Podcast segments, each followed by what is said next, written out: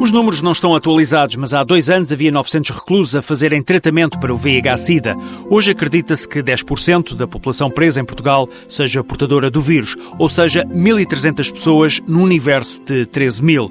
José Leão Bernardo é especialista em doenças infecciosas e alerta para as semelhanças no comportamento do VIH no ambiente prisional e no meio livre. A doença em si é exatamente a mesma, não é? Tanto na prisão como na comunidade, como em meio livre poderá haver, e há seguramente muitas diferenças ah, no que diz respeito aos doentes que contraem a doença e que estão presos, mas de uma maneira geral, portanto, a, a doença em si tem exatamente a mesma evolução do que é, em meio livre. Os tratamentos são exatamente iguais, as recomendações que estão instituídas para os doentes aplicam-se aqui exatamente da mesma forma do que na comunidade. A doença comporta-se da mesma maneira, mas a população que vive entre os muros das prisões é muito diferente.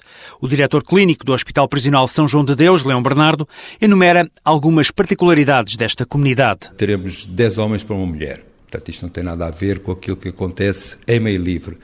Temos uma idade média que sensivelmente anda à roda dos 30 anos, 32 depois temos uma altíssima percentagem de reclusos pá, com hábitos de adição. E as diferenças não ficam por aqui. Existe um alto índice de perturbações e doenças do foro psiquiátrico e a taxa de suicídio é também bastante elevada. Comparar duas realidades tão distintas não é possível e, quando se fala na adesão à terapêutica, a situação ainda se torna mais complexa. Uma grande parte dos nossos doentes com infecção HIV-Sida são seguidos nas consultas externas dos hospitais que pertencem à área dos estabelecimentos prisionais em que estão presos.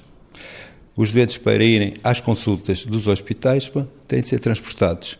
Portanto, tem de haver transportes e tem de haver uma custódia de guardas para acompanhar os doentes.